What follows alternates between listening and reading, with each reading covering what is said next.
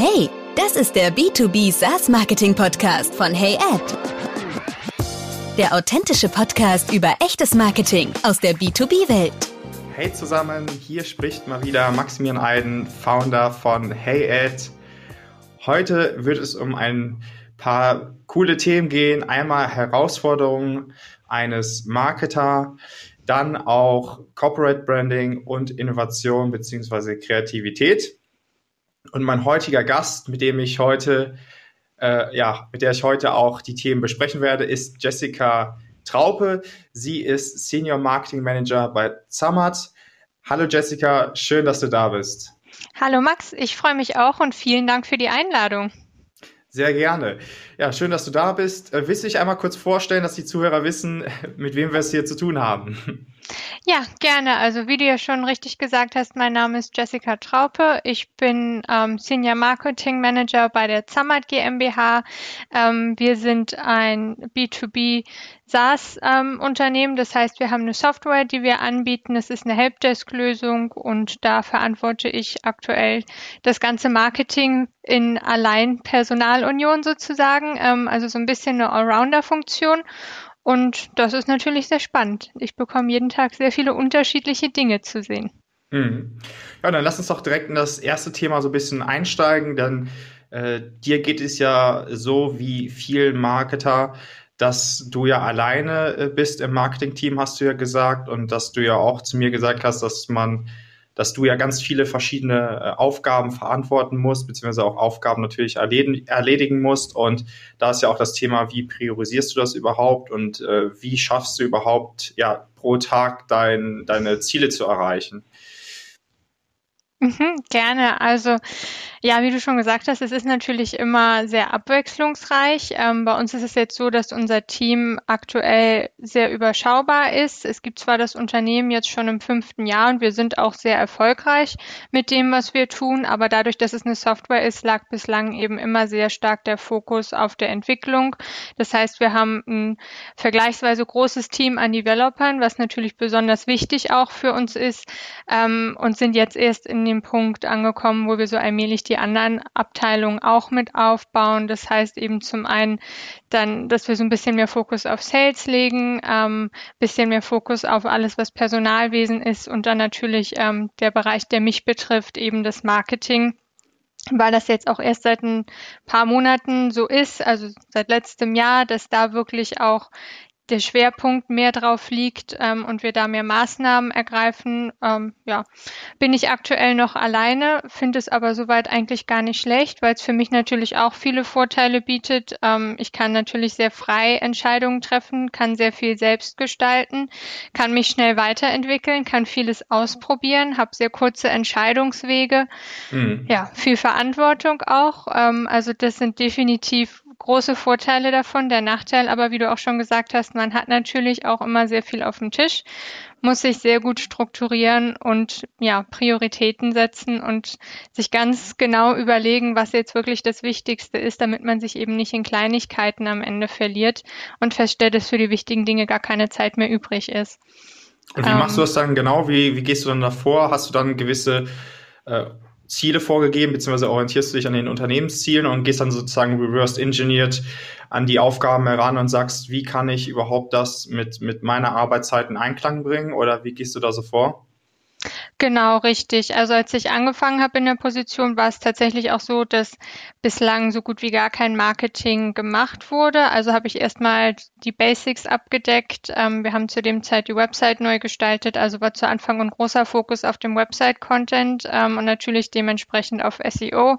Dann haben wir den Blog mit aufgesetzt, der auch Teil der Website ist, ähm, was ich auch sehr wichtig finde, dass man wirklich guten informativen Content hat, um ähm, ja, potenzielle neue Kunden auch direkt abzuholen. Ähm, und von da an hat sich das dann so aufgebaut. Ähm, basierend auf dem Design der Website haben wir dann unsere Social Media Strategie entwickelt und ja, jetzt sind wir aktuell an dem Punkt, wo wir auch allmählich ähm, die Zeit finden, uns um Events zu kümmern und ein bisschen mehr PR zu machen. Also es ist ähm, wirklich so Stück bei Stück, eins nach dem anderen. Und ähm, ich versuche mir das dann immer so ein bisschen thematisch zu strukturieren. Natürlich habe ich meine täglichen Aufgaben, die ich immer machen muss, also eben E-Mails lesen, Social Media reinschauen, posten und beantworten und so weiter. Aber eben ähm, darüber hinaus versuche ich mir dann zum einen im kleinen Rahmen innerhalb der Woche so kleine Thementage zu machen, dass ich zum Beispiel sage, montags poste ich immer neuen Content, freitags bereite ich ihn vor, Dienstags versuche ich nach Möglichkeit, den Großteil meiner Meetings abzuarbeiten, damit ich mich dann vielleicht Donnerstag ein bisschen mehr auf PR konzentrieren kann und so weiter. Aber das ist dann eher so im Kleinen und im Großen ist es dann auch wirklich so wochenweise, dass ähm, ich jetzt aktuell zum Beispiel sehr, sehr stark eingebunden bin, was ähm, PR betrifft und versuche da halt wirklich auch ähm, gute Kontakte zu Journalisten aufzubauen, um uns ein bisschen bekannter zu machen.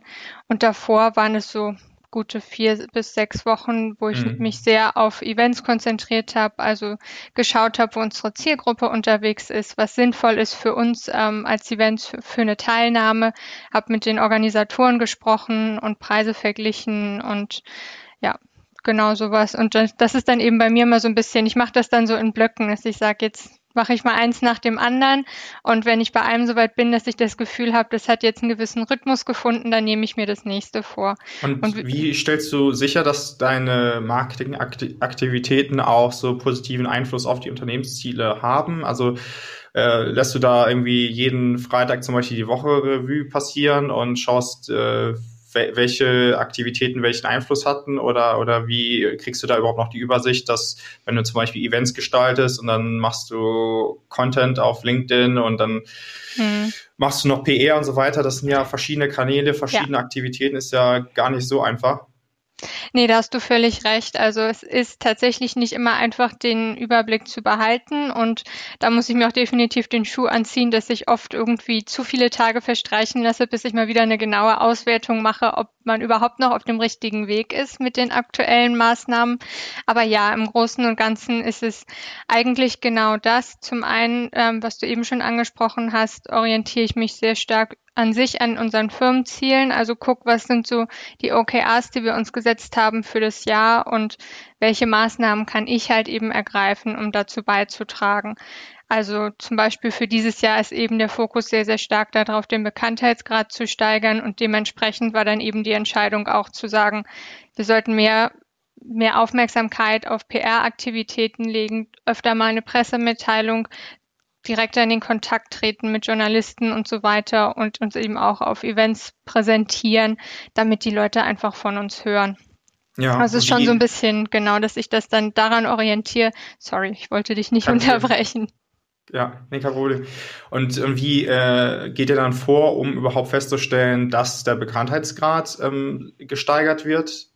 Mhm, genau, also ähm, du meintest ja auch eben schon ähm, an sich, wie ich genau dann in, in den kürzeren Abständen schaue, ob alles soweit passt. Also mhm. zum einen haben wir ein wöchentliches Meeting, wo halt wirklich die Geschäftsleitung ähm, zusammenkommt, eben gemeinsam mit mir und mit unserem Sales, ähm, wo wir einmal auswerten, haben wir denn jetzt auch neue Anfragen bekommen von ähm, interessierten Kunden, wie viele neue Verträge konnten wir abschließen, und da ist es ja schon mal ein erster Indikator, um zu sehen, sind wir auf dem richtigen Weg und wächst es auch alles weiter in dem Maß, das wir uns wünschen. Und ähm, ansonsten ist natürlich auch immer so ein bisschen, ja, die Option zum Beispiel im Rahmen von Events kann man auch einfach schauen, dass man dann ähm, vielleicht eine Promotion macht mit einem bestimmten Code und schaut, wie viele neue Inbounds man bekommen hat, genau über diesen Code oder diesen bestimmten Link auf eine bestimmte Landingpage. Ja, und ähm, ansonsten ist es auch einfach, ja, ich habe immer ein Auge drauf, wie oft wir in den Medien vorkommen. Und wenn ich jetzt eben eine Pressemitteilung rausschicke, habe ich dafür auch ein Tool, was mir anzeigt, wie viele Empfänger das geöffnet haben und wie mhm. viele darin auf die Links geklickt haben oder Anhänge runtergeladen haben. Und da lässt sich ja auch dann viel draus ableiten. Das heißt aber, euer, also euer Ziel ist eher sozusagen, gewonnene Kunden oder potenzielle Interessenten, die irgendwie schon äh, ja, Kontakt aufgesucht haben, als äh, dass ihr einfach euch nur auf, auf Leads äh, fokussiert? Genau, tatsächlich ja. Also es war auch bislang immer so, toi, toi, toi. Es ist ja eine sehr glückliche Position, dass ähm, in der Regel die Kunden von selber auf uns zugekommen sind. Das heißt, der Fokus liegt da ganz stark weniger ähm, auf der Lead-Akquise als auch auf der Conversion. Die Leads sind meistens von selber da und kommen als Inbounds auf uns zu und wir müssen sie mhm. dann einfach eben davon überzeugen, dass sie nicht zur Konkurrenz gehen, sondern bei uns bleiben. Aber habt ihr auch mehr als zehn Konkurrenten in Deutschland oder ist es eher so ein Produkt, was ihr anbietet, was es jetzt nicht so, was nicht so weit verbreitet ist? Ähm, es gibt doch tatsächlich viele Anbieter, die ähnliche Lösungen haben. Ähm, mhm. Wir haben nicht sehr viele Konkurrenten, die Open Source sind. Ähm, das hebt uns ganz klar ab, dass eben unsere Software zwar als SaaS-Lösung verfügbar ist, aber man kann den Code auch komplett frei einsehen und selber hosten. Man ja. muss also nicht dafür bezahlen, wenn man das Know-how und die Zeit mitbringt, das eben alles ähm, selber zu pflegen und selber zu managen. Genau, und da haben wir eben in dem Bereich nicht so viele Konkurrenten, die da genauso frei und transparent rangehen, wie wir das machen. Aber es gibt tatsächlich viele andere große Anbieter, die ähnliche Lösungen aufgesetzt haben, aber auch oft mit einem unterschiedlichen Fokus. Ähm, also es gibt dann eben Helpdesk, die sind besonders ausgelegt auf E-Commerce, andere sind besonders ausgelegt auf Kundenservice und wieder andere sind mehr auf die interne Kommunikation. Also zum Beispiel, wenn innerhalb des Unternehmens Anfragen an den IT-Support Support geschickt werden oder ähnliches. Und da versuchen wir jetzt eben durch diese Transparenz, die Anpassbarkeit, dadurch, dass es Open Source ist und ähm, ja, das Einbeziehen unserer Community halt uns auch ein bisschen abzuheben. Ja, das wäre nämlich noch so ein bisschen meine Frage gewesen. Wie stellst du sicher, dass man da irgendwie in deiner Kommunikation äh, zu der Zielgruppe hin über die verschiedenen Marketingkanäle äh, dass man da irgendwie kommuniziert, äh, wie ihr anders seid oder dass man sich auch irgendwie behauptet in seiner Kategorie und abgrenzt von der Konkurrenz. Hm. Also ich glaube, ähm, wir sind ohnehin schon mal sehr, sehr anders durch unser Branding. Wenn man sich unsere Website anschaut ähm, und sie vergleicht mit denen von unseren Mitbewerbern, dann fällt auf den ersten Blick auf, dass wir schon an sich von der Optik ganz anders sind. Aber wir kommen ja erst auch noch zum Thema Branding. Also da will ich ja. gar nicht vorgreifen. Ähm, aber das ist so das Erste. Auf den ersten Blick sind wir schon anders, allein durch das Optische.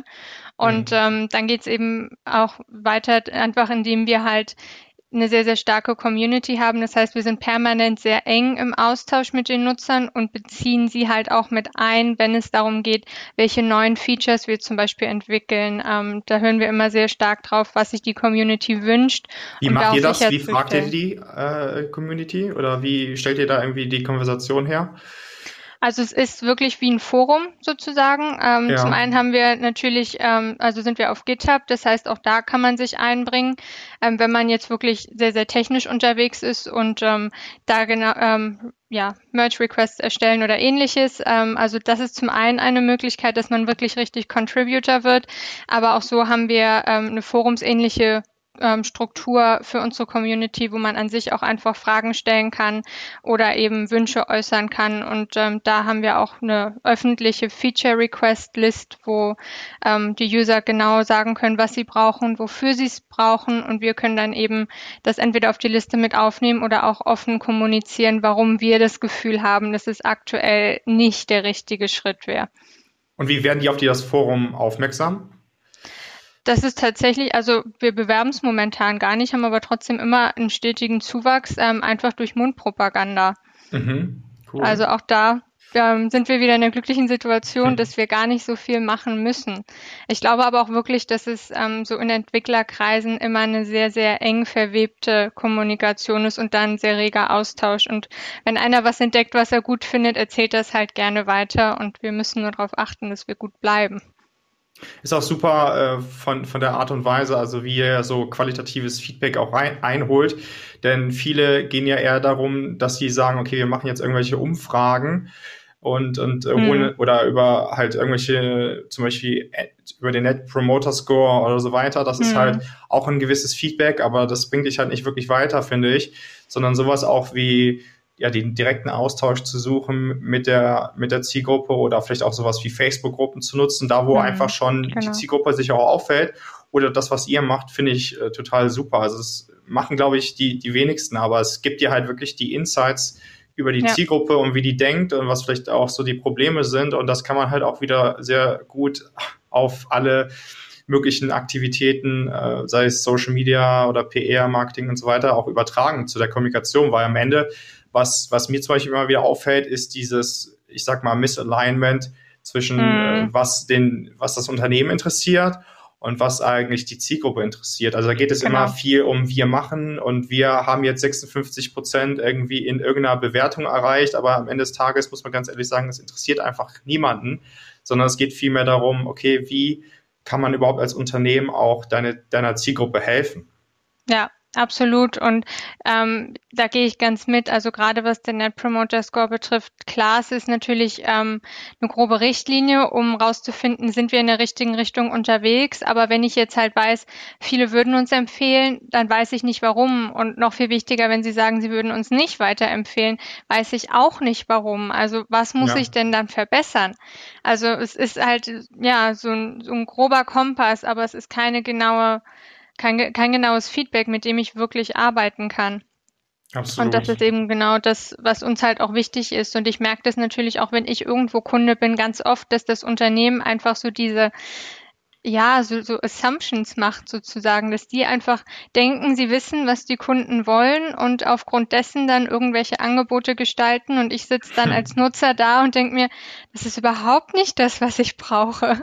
Mhm. Warum fragt ihr denn nicht oder warum hört ihr denn nicht zu? Und genau das ja. wollen wir halt eben vermeiden, dass wir wirklich sagen, wenn wir was Neues dazufügen und das weiterentwickeln, dann muss es eben genauso sein, dass die Zielgruppe das braucht. Nicht das, was wir brauchen, sondern das, was der Endnutzer am Ende halt braucht.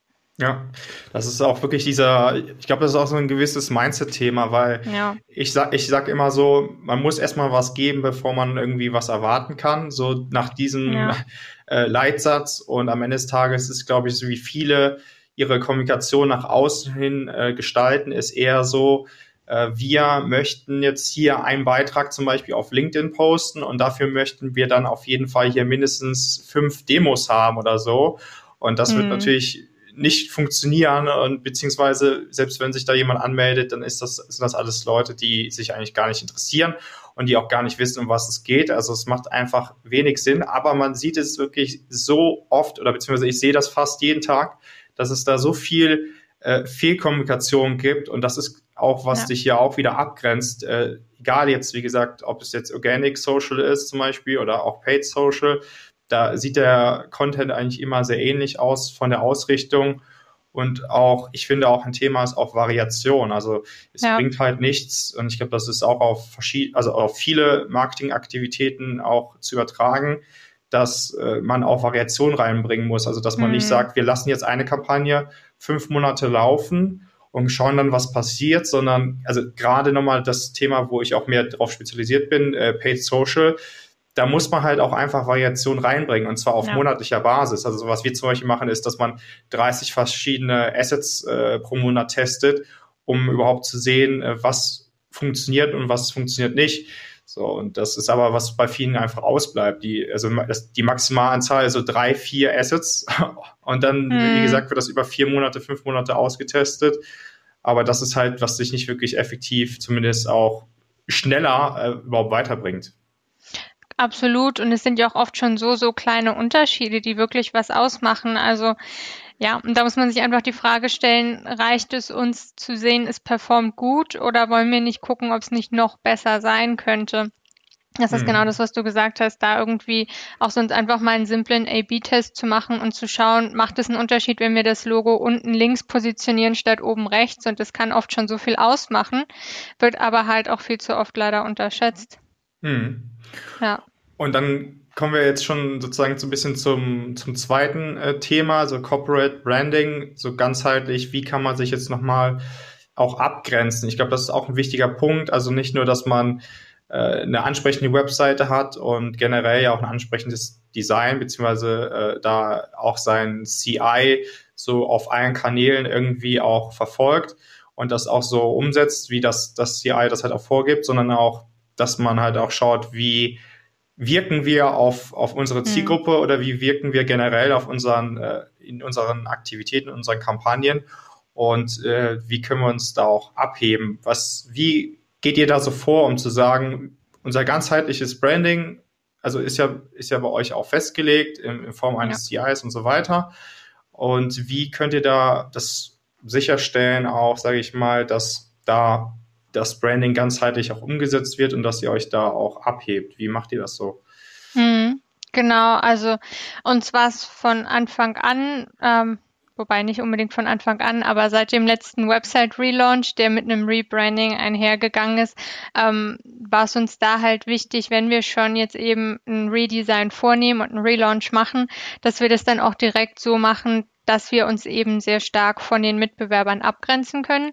Das heißt, auch wenn man sich ähm, von unseren Mitbewerbern so ein bisschen die Websites anschaut, das sind oft sehr äh, ja, farblich sehr dezent, dezent gehaltene Seiten, viel mit so Pastelltönen oder mit Aquarellgrafiken gearbeitet und wir wollten da eben direkt ein bisschen anders sein, haben sehr kräftige Farben gewählt, haben dunkle Hintergründe gewählt und das zieht sich jetzt auch ja, doch konstant bei allem durch. Also auch unser Social Media ist in dem gleichen Stil. Ähm, unsere Präsentationen sind mittlerweile in dem gleichen Stil. Also da haben wir jetzt auch angepasste Slide Decks und so weiter, ähm, um da eben halt auch wirklich konstant zu sein. Und es war uns auch wichtig, ja, zum einen diesen Wiedererkennungswert zu haben und uns abzuheben, aber eben halt auch was zu finden, was so ein bisschen ja, so unsere Identität als Unternehmen widerspiegelt. Und wir sind halt auch mit unserer Software, dadurch, dass wir so eine große Developer-Community haben, eben auch sehr stark in diesen Kreisen unterwegs, wo viel auf Dark Modes gesetzt wird. Und ähm,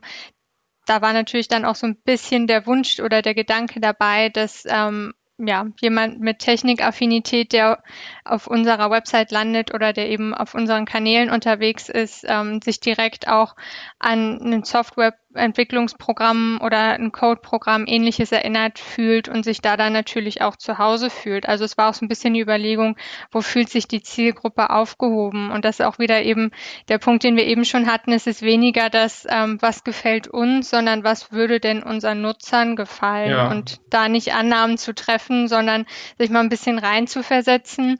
Und wir hatten auch ähm, seitdem eigentlich nur positives Feedback, eben zum einen dass es so anders ist, dass unser Stil relativ, ähm, ja, unique ist vielleicht zu viel gesagt. Sicher gibt es noch den einen oder anderen, der einen ähnlichen Stil hat, aber doch eben nicht ganz so häufig vorkommt. Ähm, und dass es tatsächlich allen sehr gut gefällt. Und das ist die Hauptsache, weil ich persönlich zum Beispiel würde für mich eine Website ganz anders gestalten, weil ich jetzt persönlich einen ganz anderen Geschmack hätte. Und ich würde ja. nie einen dunklen Hintergrund haben wollen, weil ich grundsätzlich immer eigentlich hell und freundlich mag. Aber das bin eben ich und ich bin auch nicht die Zielgruppe. Und das ist genau der Punkt. Absolut. Und was äh, gehört jetzt genau für dich in ein Corporate Branding äh, rein? Also das ist halt klar, man, also man redet immer so gerne dann direkt vom Design als erstes, aber das Design ist ja eigentlich nur ein Bruchteil des Ganzen. Also für ja. mich ist das Branding wirklich allumfassend. Es geht schon los mit der Message und dem Claim, den man hat, so das, was man als seine Mission und seine Vision definiert, ähm, weil das ja eigentlich der Grundstein der Identität ist. Und erst wenn man wirklich weiß, wer sind wir, was machen wir und wo wollen wir hin, können wir natürlich auch überlegen, wen sprechen wir damit an wie holen wir die ab? Und ähm, ja, wie wollen wir auf sie wirken? Also deshalb finde ich, dass man sich erstmal in seiner Identität sicher sein muss. Das ist ja wie mit allem im Leben. Ich muss ja erstmal wissen, wer ich bin, damit ich weiß, welchen Kleidungsstil ich überhaupt anziehe, weil mich das natürlich ja. auch nach außen darstellt und so weiter. Ähm, und das ist eben bei einem Unternehmen nicht anders. Und ich finde, erst dann, wenn man wirklich weiß, ähm, wie die Identität aussieht, kann man daraus eben ableiten, wie man vom Look aussehen möchte. Also was die Farben betrifft, zum Beispiel die Schrift Schriftart, welchen Stil von Grafiken man verwendet, wie groß die Schriften sind und wie viele Kontraste man haben will. Ähm, also auch, ob es eher subtil ist oder mehr so in your face. Hm. Und ähm, und daraus leitet sich dann wieder, finde ich, auch sehr stark so der Tone of Voice ab, was ähm, ich habe halt sehr, sehr viel Content Marketing ähm, bisher gemacht. Und da ist das natürlich auch sehr wichtig immer gewesen, dass man alles so formuliert ähm, vom Wording her, dass es auch gut zur Brand passt. Ähm, ja. Ja. Da merkt man jetzt, also da geht's ja schon los mit sowas wie ähm, Duzen oder Siezen wir und ähm, ja, nehmen wir Wortwitze mit rein oder lustige Redewendungen oder sind wir doch eher so ein bisschen gediegener und versuchen das eher so ein bisschen in einem Corporate-Stil zu halten. Aber auch da sieht man ja eigentlich sehr, sehr stark den Trend zu einer lockereren Kommunikation. Ja. Und ja, Also das so an sich als Identität, aber ich finde halt auch, dass es sich zum Beispiel auch in der Art, wie man Kundenservice gestaltet, äußern kann. Also so weiß ich nicht, Air Berlin hat ja irgendwie früher immer so kleine Schokoladenherzen verteilt und das hat man dann sofort damit assoziiert und auch schon fast erwartet, dass man auf jedem Flug dieses Schokoherzchen bekommt. Und das ist ja auch irgendwie so eine Art gebrandeter Kundenservice und dann ja, zieht absolut. sich das halt bis ins Employer Branding rein. Also es ist eigentlich wirklich irgendwie in jedem Bereich zu finden, spielt überall mit. Ja, ich denke auch, dass äh, Corporate Branding nicht nur die Farben auf der Webseite nee. sind oder generell, äh, wie Grafiken auszusehen haben oder auch die, die Schriftart, Schriftform und so weiter, was du sagtest, sondern auch vielmehr ähm, auch die Kommunikation und wie man wahrgenommen will, ja. werden will und äh, das auch langfristig äh, weiter zu verfolgen, wie gut das ankommt. Wie schaust du da oder beziehungsweise was, was sind so deine Erfahrungswerte, wenn du sagst, du hast viel Content Marketing gemacht? Was kam so, wenn man das überhaupt so pauschal sagen kann, was kam so relativ gut an in Anbetracht auf, sage ich mal, Corporate Branding, also bezüglich von Grafiken oder beziehungsweise ja von, von äh, Farbvariationen, was, wo, was fällt dir jetzt so spontan ein, wo du sagst, das kam extrem gut an? Mhm. Ähm, also was ich zum Beispiel letztens getestet habe, das fand ich ganz spannend, ähm, ist unser Newsletter. Wir haben ähm, einen monatlichen Newsletter, wo wir einfach über alle Neuigkeiten aus dem Unternehmen berichten, ähm, sei es technische, aber auch was es für neue Beiträge auf dem Blog gibt oder auf was für Events wir demnächst so unterwegs sind. Und mhm. der Newsletter ist auch immer sehr, sehr stark an unserem ähm, ja, üblichen Design orientiert, also hat auch einen dunklen Hintergrund, hat sehr spezielle Schriften, sehr starke Farbkontraste und arbeitet mit sehr, sehr vielen Bildern. Und da habe ich dann letztens einen A-B-Test gemacht, einfach weil ich mir dachte, das lädt ja bestimmt bei manchen auch sehr lang. Oft werden die Bilder vielleicht gar nicht angezeigt, je nachdem, was es für Einstellungen sind. Oder die Schriftarten können nicht ausgespielt werden. Und das ist vielleicht für Newsletter gar nicht mal so optimal. Und habe das dann sehr, sehr stark runtergefahren, irgendwie einen klassischen weißen Hintergrund genommen, eine ganz normale Schrift und ähm, nur am Anfang ein Bannerbild eingebunden und das wirklich eher wie so eine normale E-Mail aussehen lassen und nicht wie eine Landingpage und äh, dann festgestellt, dass es erstaunlicherweise weitaus weniger Klicks und weitaus weniger ähm, ja, Interaktion eigentlich hatte als der normale Newsletter. Ähm, wobei ich eben am Anfang dachte, es würde weitaus besser ankommen, weil es so ein bisschen abgespeckter ist. Aber da merkt man dann doch, dass anscheinend schon die User sich so ein bisschen damit identifizieren und angesprochen fühlen und sich gedacht haben, das sieht nicht mehr so aus wie sonst. Das finde ich nicht so gut. Ja, also das habe ich auch schon, glaube ich, in ein paar vergangenen Folgen so gesagt. Aber ich finde, Newsletter ist so, so ein Punkt, wo im ersten Moment, damit assoziiere ich immer äh, äh sehr viel Messaging, was, mhm. was wieder sehr unternehmenszentriert ist oder dass man auch über Werbeaktionen sehr viel mitbekommt und äh, also entweder wenn man gerade ein Trial abgeschlossen hat oder auch generell danach darüber hinaus, wenn du schon Kunde bist äh, dass man auch vielleicht nochmal daran angeleitet wird, okay, äh, erweitern auch dein Produkt und so weiter. Also es ja. geht da, also oftmals geht es bei vielen Unternehmen in Newsletter nur darum, sozusagen wieder nur Unternehmensinteressen zu, äh, zu, äh, zu verwalten, beziehungsweise da zu vertreten. Und das finde ich halt zum Beispiel als, als User von, von, von eigenen äh, SaaS-Software-Programmen, finde ich es einfach hm. überhaupt nicht hilfreich, weil das einfach, da, da, da bin ich ganz schnell dabei, dass ich mich halt aus diesem Verteiler austrage und dann hat das Unternehmen gar nichts dabei gewonnen, beziehungsweise ich sogar Abstand von dem ganzen Produkt nehme, weil es mich einfach komplett nervt. Und die wenigsten, und das ist aber, finde ich, was, was da, darum ist es immer gut, dass du es erwähnt hast, die wenigsten schauen halt mal wirklich, dass man Newsletter so nutzt, dass es irgendwie, finde ich, mehr so in Richtung organischem Content geht. Also dass mhm. es auch wieder diesen, diesen Hauptstellenwert haben sollte, irgendwo Mehrwerte zu schaffen oder vielleicht auch interessante Informationen zu geben, wo man vielleicht auch sagt, das ist, äh, das schafft Mehrwerte, beziehungsweise das ja. ist so educational Content. Oder ähm, klar, man kann auch schauen, dass man da vielleicht auch Neuigkeiten kommuniziert, aber auch da muss man halt wieder so ein bisschen die Waage finden, ist das wirklich relevant oder ist das nicht relevant. Aber wenn man das halt schafft, dass man überhaupt da transportiert, so dass also wirklich interessante äh, Informationen preiszugeben, dann kann das halt auch sehr unterstützend sein. Also gerade wenn man so ein, ich sag immer, wenn man so ein Free Trial anbietet und mhm.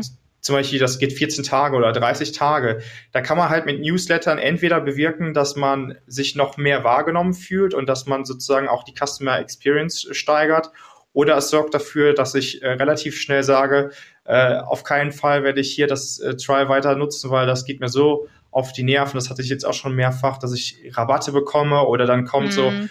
du hast noch zwei Tage, du hast noch einen Tag man bekommt einfach viel zu viele E-Mails, die einfach ja. total irrelevant sind. Und deswegen finde ich es gut, dass du das nochmal so betont hast.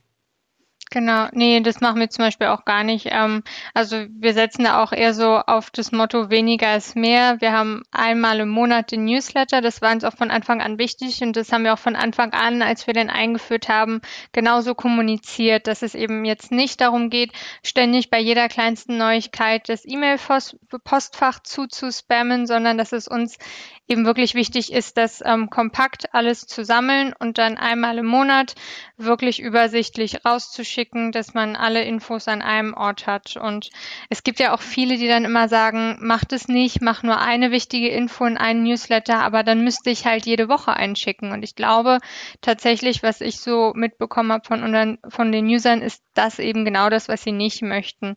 Mhm. Und ja, und sie möchten halt eben, wie du schon gesagt hast, genau diesen Content. Ähm, also man sieht auch immer, viele klicken dann in ihrem Newsletter zum Beispiel auf den Link zu den Blogposts und ja. wir bewerben im Newsletter auch immer unsere Schulungen und Webinare und sehen auch immer, sobald der rausgegangen ist, haben wir so einen richtigen kleinen Peak in den Anmeldungen drin. Also da kommt auch viel darüber. Ich glaube, die wollen halt wirklich genau das, eben diesen hochwertigen organischen Content. Und nochmal kurz gesagt, äh, das heißt, welches Ziel verfolgt ihr dann mit den Newslettern überhaupt? Das ist eigentlich wirklich, also für uns weniger, du meinst ja jetzt, wenn man so ein Trial hat, ist es auch sehr, sehr ähm, essentiell. Für uns ist tatsächlich weniger ein Akquise-Tool und mehr im Rahmen der Retention, dass schon bestehende Nutzer halt immer auf dem neuesten Stand bleiben. Also wir sprechen im Newsletter auch zum Beispiel über neue Features oder Weiterentwicklungen, mhm. Updates und so weiter, dass ähm, ja alle aktuellen Nutzer immer mit einbezogen sind. Ja, finde ich auf jeden Fall gut. Äh, wie gesagt, viele nutzen das einfach nur mit der Absicht, glaube ich, so am Ende des Tages einfach neue Kunden zu gewinnen. Und das ist, glaube ich, bei dem, also ich stelle fast gerade nochmal so spontan fest, dass es auch so generell diese, diese erste Absicht zu haben, äh, egal was du für eine Marketingaktivität einfach betreibst, wenn deine direkte Absicht immer ist, irgendwie daraus direkten Gewinn zu ziehen, beziehungsweise halt, wie gesagt, Kunden zu gewinnen. Ich glaube, das ist dann schon fast zum Scheitern verurteilt. Das eine, mhm. bei dem einen wirkt sich das schneller aus, bei dem anderen halt langsamer. Aber genauso jetzt, äh, genau beim nochmal nächsten Thema, was wir schon ein bisschen angeschnitten haben, so bezüglich nochmal Content Marketing. Ich finde, wenn du da schon die Ambition direkt hast, dass du damit Kunden gewinnen wirst oder willst, dann äh, brauchst du eigentlich gar nicht anfangen. Das ist genauso wie mit Podcast Marketing, dann ist es besser, ja. wenn man es komplett sein lässt. Äh, und genau da kommen wir jetzt zum Thema, wenn wir jetzt zum Beispiel so ein erklärungsbedürftiges Produkt haben, wie würdest du da genau vorgehen, dass, dass man sagt, okay, wir können da langfristig irgendwie äh, eine Kommunikation zu unserer, also zwischen Marke und Zielgruppe aufrechterhalten? Hm, genau, also ja, das hatten wir vorhin auch schon kurz angesprochen, dass wir ja tatsächlich auch in der glücklichen Situation sind, dass die Kunden meistens den Weg zu uns finden und wir ja. dann sie einfach nur entsprechend abholen müssen. Das ist jetzt natürlich eben großer Luxus und deshalb kann genau. ich es total verstehen, wenn andere Unternehmen, die vielleicht auf noch umkämpfteren Märkten sind oder auch gerade im B2C-Bereich ähm, teilweise, da auch noch viel, viel mehr machen über Werbung und über Paid Social und so weiter. Für uns ist es jetzt eben der Fokus wirklich wirklich sehr auf den Content, dass eben jemand, der auf unserer Website landet und schon direkt weiß, er braucht eigentlich irgendwie eine Lösung so wie unsere, hm. dann halt auch ähm, über den Blog, über unsere User Stories, über unsere Feature Pages und so weiter alle Informationen findet, die er eben braucht, wo wir einmal erklären, für welche Use Cases man uns halt einsetzen kann, welche Features dabei zum Einsatz kommen, welche Kunden das schon machen und welche Erfolge sie daraus ähm, ja gezogen haben haben und dann eben über die Blogpost auch noch mal ein bisschen mehr beschreiben darüber, was eigentlich dahinter steckt, warum es so wichtig ist, eben einen guten Helpdesk zu haben, ähm, was die Trends sind in dem Bereich. Und wir erzählen auch ein bisschen ja ähm, hinter den Kulissen sozusagen interviewen unsere Mitarbeiter, dass auch von Anfang an klar ist, wer eigentlich die Leute sind, die dahinter stecken, weil uns eben genau diese Transparenz und dieser persönliche Austausch so wichtig ist. Und das heißt, ich höre auch raus, dass ihr mehr ja auf organischen Content setzt als genau. auf Paid Social. Richtig, ganz genau. Also es, ähm, ja, es geht halt wirklich darum, Mehrwert zu schaffen und nicht so sehr ähm, ja, Werbung zu machen. Und bei uns ist es eben ja zum Glück so, dass wir auch so immer gut wachsen. Also wir sind seit dem Gründungsjahr jedes Jahr um mindestens 80 Prozent gewachsen, sowohl was das Revenue betrifft als auch den Kundenstamm. Also es scheint zu funktionieren. Toi, toi, toi. Ich hoffe, es bleibt so, weil es natürlich sehr schön ist. Und ich denke, langfristig ist es auch immer ähm, ja eine gute Strategie, die halt auch wirklich gut zu unserer CI passt, weil mhm. wir eben immer sagen, wir wollen halt eigentlich nicht so penetrant sein und nicht ständig überall mit Pop-ups und mit Werbeanzeigen den Leuten vor den Augen rumtanzen, so ungefähr, sondern wir wollen eigentlich halt lieber auf organische Art und Weise im Gedächtnis bleiben. Und ich glaube, der große Unterschied ist halt, ähm, wenn man es auf die bezahlte Variante macht, dann hat man schnellere Erfolge. Aber ich denke, wenn man es organisch macht, hat man nachhaltigere Erfolge. Ähm, und beides kann in unterschiedlichen Situationen sinnvoll sein. Und für uns ist jetzt eben, hat es sich gezeigt, dass es sinnvoll ist, es organisch zu machen. Deshalb ähm, haben wir auch fast keine Google Ads und arbeiten gar nicht mit Paid Social. Aber was ist jetzt der Hauptgrund so? Also ist es jetzt auch eher vielleicht, um äh, Budget einzusparen oder? Also ja und nein, wir haben es eine Zeit lang tatsächlich gemacht, also gerade Google Ads gemacht und dann aber mhm. festgestellt, es ist, ähm, wir machen es mal eine Zeit lang nicht und schauen, was passiert und es hat nicht so viel ausgemacht tatsächlich. Also okay. ähm, die Besucher sind trotzdem einfach da. Ich denke einfach, dass es eben auch viel daran liegt, dass jemand, der ähm, unseren Suchbegriff eingibt, also dann ähm, ranken wir schon relativ gut und ähm, dass jemand, der halt konkret danach sucht, auch schon direkt die Intention hat, eben zu konverten. Es ist mhm. jetzt nicht, dass wir versuchen müssen, den Traffic von woanders zu uns zu leiten oder jemand, der noch gar nicht an eine Lösung wie unsere gedacht hat, darauf zu bringen, sondern da sind schon immer genug Leute da, die schon wissen, dass sie eine Lösung brauchen. Ja, also was ich hier nochmal den, den Zuhörern, Zuhörerinnen mal auf den, mit auf den Weg geben will, so bezüglich Paid Social, weil das sehe ich ja auch sehr, sehr häufig also ich glaube, da gibt es oft auch so ein bisschen so ein falsches Mindset, weil so ganzheitlich muss, muss man es ja so betrachten. Also ich, ich spreche ja vor allem jetzt mal von LinkedIn und Facebook, nicht unbedingt mhm. von Google, äh, weil Google Ads ist ja so, dass erstens ist es ja generell so bei Google, dass die meisten ja eher in der Problem-Awareness schon sind, also sie kennen ihr Problem, also gerade was SEO mhm. angeht, dass sie da einfach schon aktiv nach einer Lösung suchen. So, das äh, versuchen aber viele dann schon zu übertragen auf auf LinkedIn und Facebook, also Awareness-Kanäle.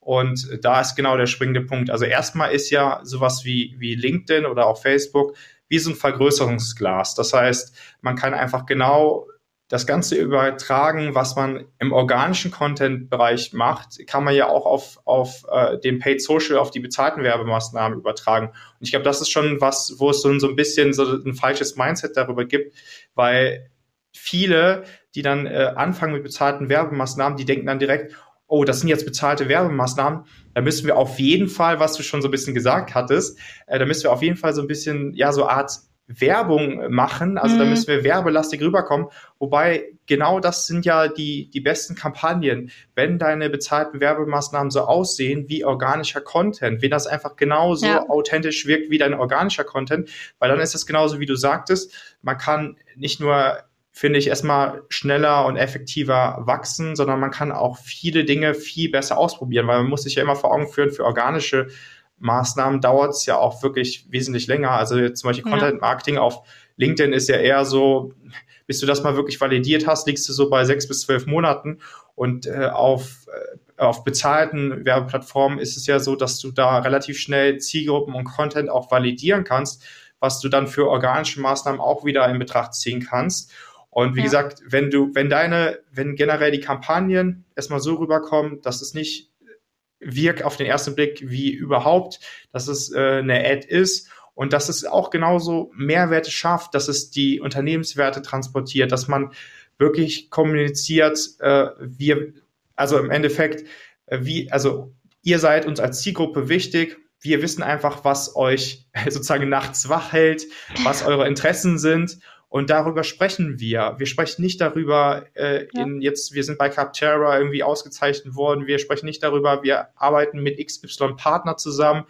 Weil dann ist ja die Frage, warum ist das so? Und da könnte man mhm. zum Beispiel viel besser so ein Storytelling betreiben, dass man sagt, ja, genau. warum haben wir jetzt diesen Partner? Wie sieht das Ganze aus? Vielleicht nimmt der CEO oder Head of Marketing auch einfach mal so ein, so ein Video auf, was einfach auch wieder äh, authentisch ist, was persönlich ja. ist, weil das ist auch, was äh, viel in der Softwarebranche so ein bisschen ausbleibt, so ein bisschen auch so eine Persönlichkeit zu zeigen, dass das Ganze nicht nur dieses trockene Thema ist, sondern es kann auch Spaß machen, das kann auch mal lustig sein. Natürlich, äh, wie du schon sagtest, muss das irgendwie von diesem Brand Voice auch so ein bisschen passen. Aber ich denke, oftmals ist man viel zu steif, so dass ja. dass es da viel zu diesen kleinen Bereich nur gibt, was, was sozusagen richtig ist und was angeblich nicht richtig ist. Aber somit wirst du viel mehr gewinnen schon. Das ist, sieht man so, so selten, dass es überhaupt mal darum geht, Storytelling und darum geht, die Werte des Unternehmens zu kommunizieren und wirklich die Interessen der Zielgruppe zu vertreten und vielleicht auch mal mit Case Studies zu arbeiten. Wenn man doch Case Studies ja. hat, dann kann man das doch auch mal zu seinen Gunsten, ohne dass man jetzt direkt wieder die Absicht hat, äh, bei, bei, bei der nächsten Gelegenheit bucht ihr jetzt mal eine Demo oder ein Try, sondern wir kommunizieren erstmal, dass das äh, für gewisse Nutzer schon möglich war, äh, erfolgreich unsere Software zu nutzen. Was war jetzt vorher, was war jetzt nachher? Und sozusagen, wie könnte das auch für dich funktionieren? Und da sozusagen auch erstmal die Problem-Awareness zu schaffen. Und ich finde, das generell, das ist ja so eine gewisse, sag ich mal, Content-Strategie und das ist komplett mhm. egal, ob das jetzt Paid Social ist oder Organic Social. So, das wollte ich nur noch mal ja. so ein bisschen klarstellen, ähm, weil am Ende des Tages ist das einfach so, was ich sehe das auch als größten Hebel, wenn das gerade auch so im Einklang steht und wenn beides einfach wirklich gepflegt wird. Ja, definitiv. Und wie du auch schon gesagt hast, es ist halt man muss halt immer so ein bisschen in Vorleistung gehen. Ähm, und deshalb finde ich es auch wichtig, dass man, egal ob es jetzt Organic Social oder Paid Social ist, ähm, man da zumindest mit einem Großteil der Posts auch auf eine gewisse Art Mehrwert liefert. Also klar, gerade wenn es organic ist, kann ich natürlich auch mal einen Post absetzen, indem ich einfach sage, hey, wir haben ein cooles Feedback gekriegt oder hey, wir haben einen Preis gewonnen oder sowas.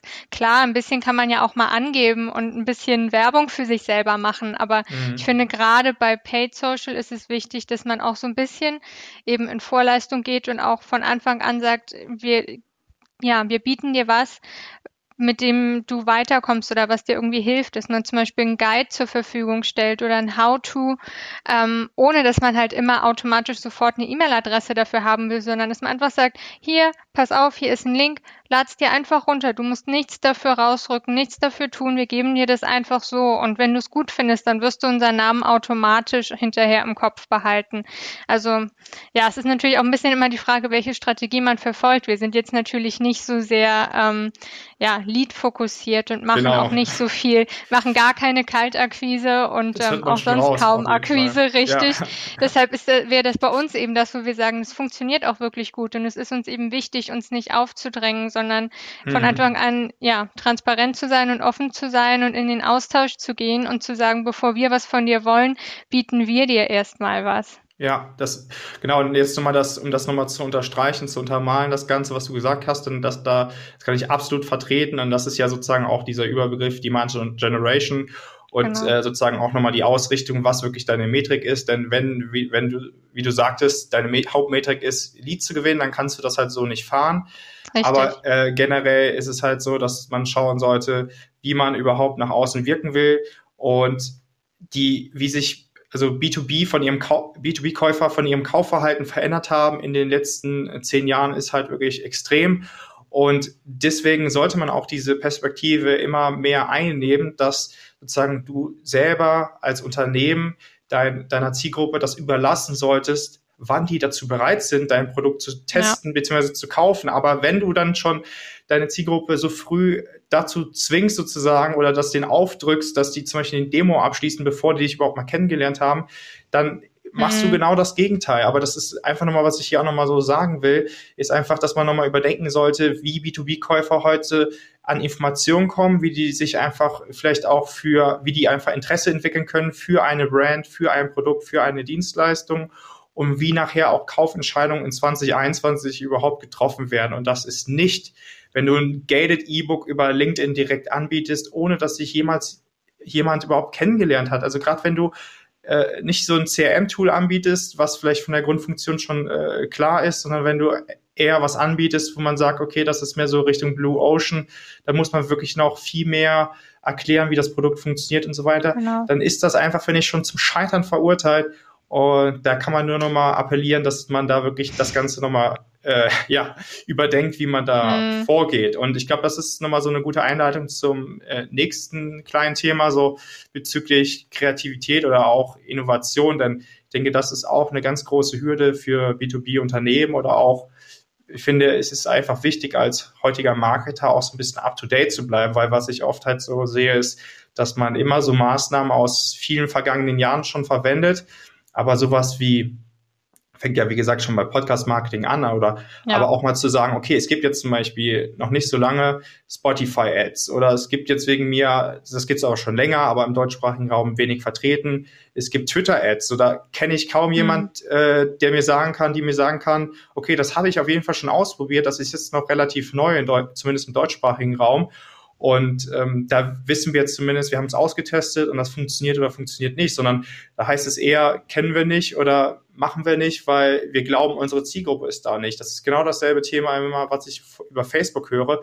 Warum die meisten das einfach nicht machen, ist erstens natürlich, erstens äh, Fehlausrichtung der, der Metriken, aber das zweite ist vor allem immer dieses grundsätzliche äh, Mindset erstmal, unsere, unsere Zielgruppe ist da nicht, unsere Zielgruppe ist da nicht. Hast du es schon mal ausgetestet? Das ist da nie passiert. Und das ist so, ja. glaube ich, auch genau das Thema. Und jetzt übergebe ich dir wieder das Wort. das Thema Innovation. Ähm, wie siehst du das Thema?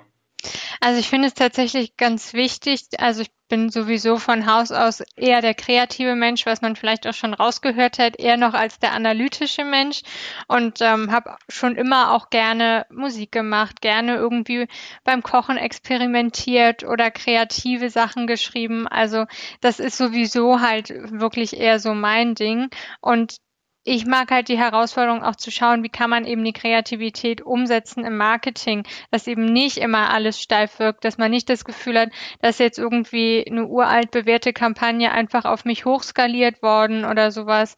Ähm, oder man hat da jetzt irgendwie eine uralte Message auf sich selber abgekupfert, sondern das ist ja eben genau der Punkt. Die meisten Produkte gab es ja schon mal in irgendeiner Form oder gibt es schon aktuell.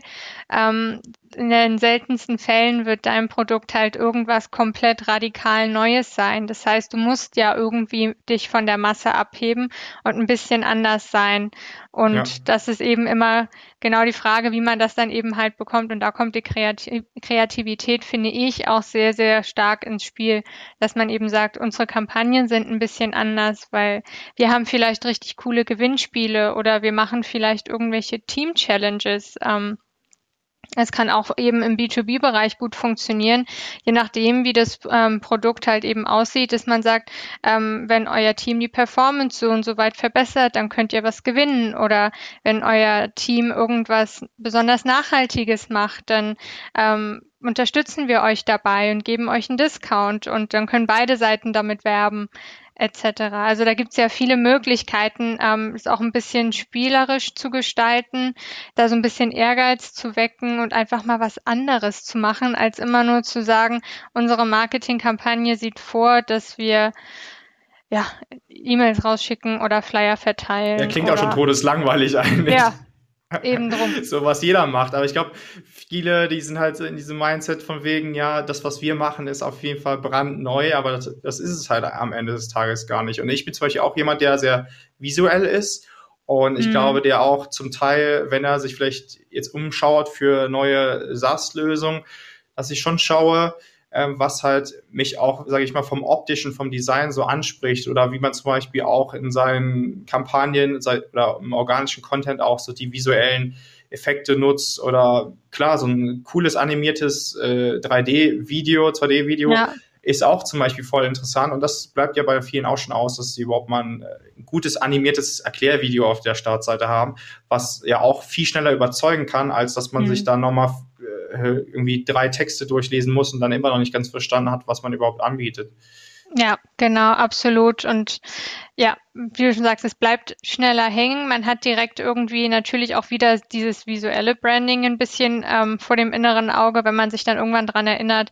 Und ja, die Message kommt halt viel, viel schneller rüber, als wenn man sich das alles durchliest. Und wir haben das auch gemacht. Wir haben ganz vorne auf unserer Startseite zum Beispiel ein kurzes Erklärvideo, was so ein bisschen die wichtigsten Use Cases aufzeigt und wo unsere Software eben den Arbeitsalltag erleichtert. Und das ist alles komplett ohne Menschen, sondern sieht aus, als wäre es so aus Papier gefaltet. Also wir ja, haben da grafisch cool. diesen Origami-Look, was halt ja. Ähm, ja anders ist als andere das machen, ähm, aber eben jetzt zum Beispiel auch nicht ein Cartoon, wo man dann halt vielleicht als Unternehmen nicht mehr ernst genommen wird, sondern es ist ähm, so ein Mittelding zwischen, es ist trotzdem noch irgendwie erwachsen, aber trotzdem auch irgendwie verspielt.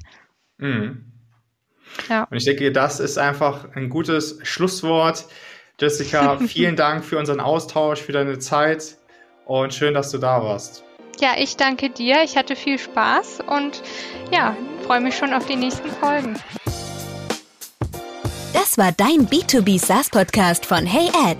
Danke fürs Zuhören. Wir freuen uns, wenn du beim nächsten Mal wieder mit dabei bist.